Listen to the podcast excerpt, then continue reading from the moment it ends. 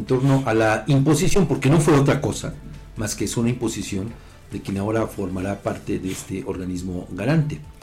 Bueno, tenía que haber una reacción, obviamente. Esta se dio en voz de la diputada local y presidente de la Comisión de Puntos Constitucionales, Gobernación y Justicia y Asuntos Políticos, Reina Flor Báez Lozano, quien defendió el proceso de evaluación de imposición, a fin de cuentas, ¿no? de este nuevo comisionado, y que concluyó ayer, como le decía, con la imposición del el lorenista Arturo de Casavega. A la legisladora no le gustaron los cuestionamientos de su homóloga priista Blanca Aguila Lima, quien se inconformó, y esta fue la respuesta que le dio en tribuna Reina Flor Baez Lozano.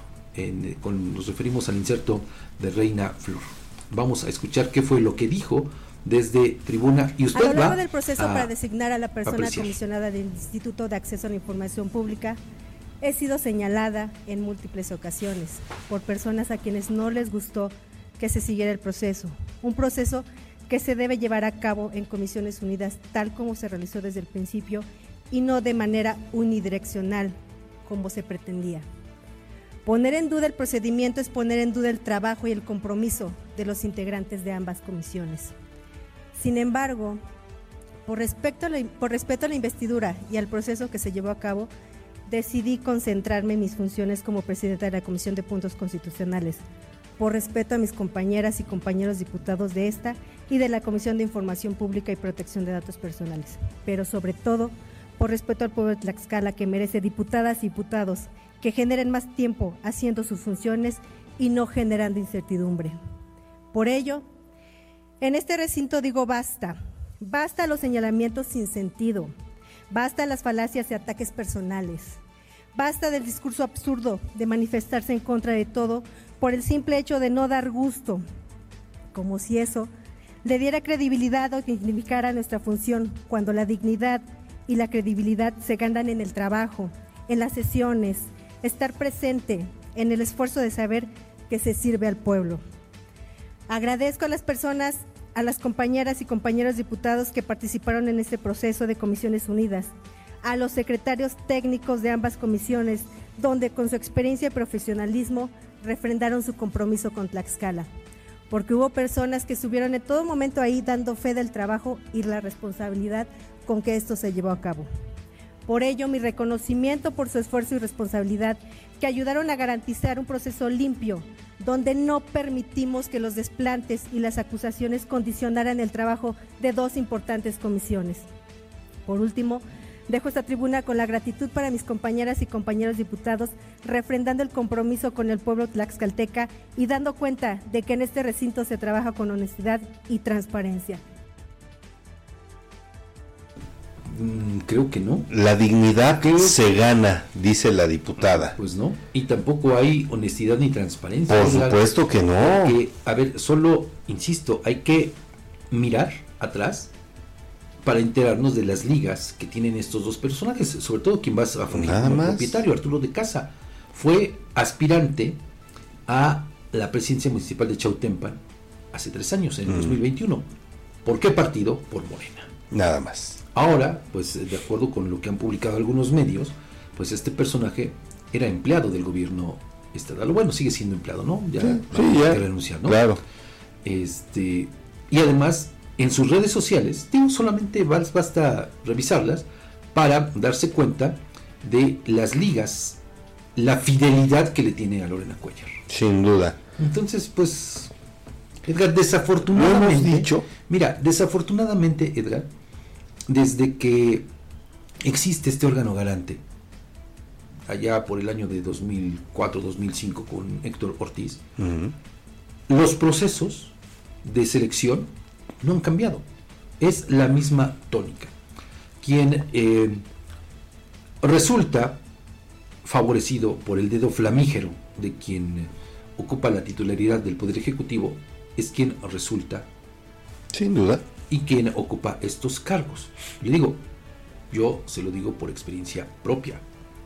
O sea, desde que nació este organismo, que en su momento la- el primero se llamó Comisión de Transparencia del Estado de, de- de Tlaxcala, desde el, la- el primer secretario técnico, que entre comillas se- así se denominaba, pues así fue.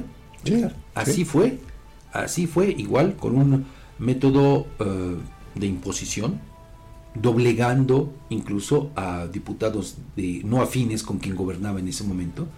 Y esto se ha replicado, se ha repetido cada vez que se eligen a los integrantes de este eh, órgano garante. Y de otros también. Y, y- y- y O sea, no, no va a cambiar. no perdamos de vista, Fabián, que desafortunadamente la actual legislatura pues se ha ganado a pulso el mote de ser oficialía de partes del Más gobierno del Estado. ¿no? Más que claro. Digo, lo vimos con esta propuesta en la que atendiendo a un capricho personal, cambiaron la constitución. Sí, nada más y nada menos. Nada más. y A nada capricho. menos. Sí. Entonces, que no venga a darse baños de pureza la diputada, porque pues Es que además los hechos los desnudan.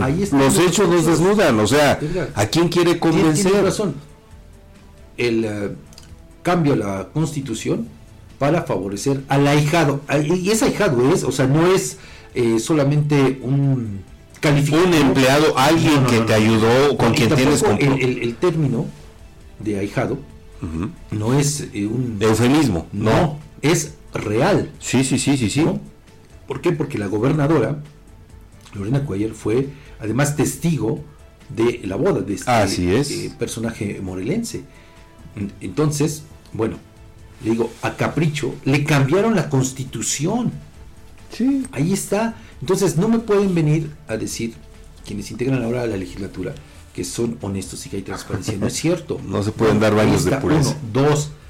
Digo, y solo por, por referirnos a los tres temas más recientes. La imposición también de Arturo eh, Salas Miguela como titular del órgano de fiscalización Así superior. es. Lo mismo, o sea, llevaba la bendición desde Palacio de Gobierno porque era eh, asesor del secretario de Finanzas, Nada más. que forman parte de este grupo de foráneos que han venido a adueñarse del Estado.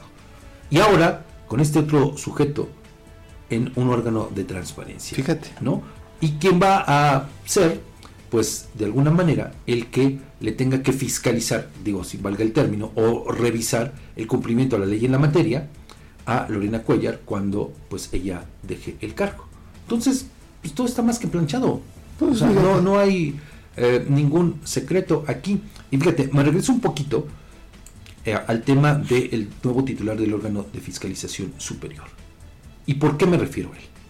Porque hace unos días le dimos a conocer, el lunes, sobre la detención del expresidente municipal de Calpulalpan, Neptalí N. El secretario el director de obras ¿no? Es- fueron detenidos por el delito de peculado.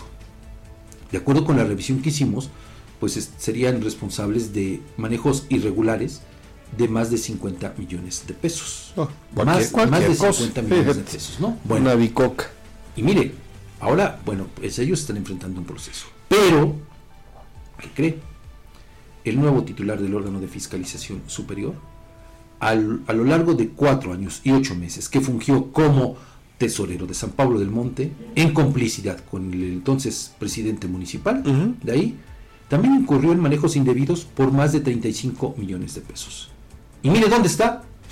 Paradojas de la vida. Es el que ¿no? fiscaliza. Ahora es el que fiscaliza. Y esa es responsabilidad de los actuales diputados.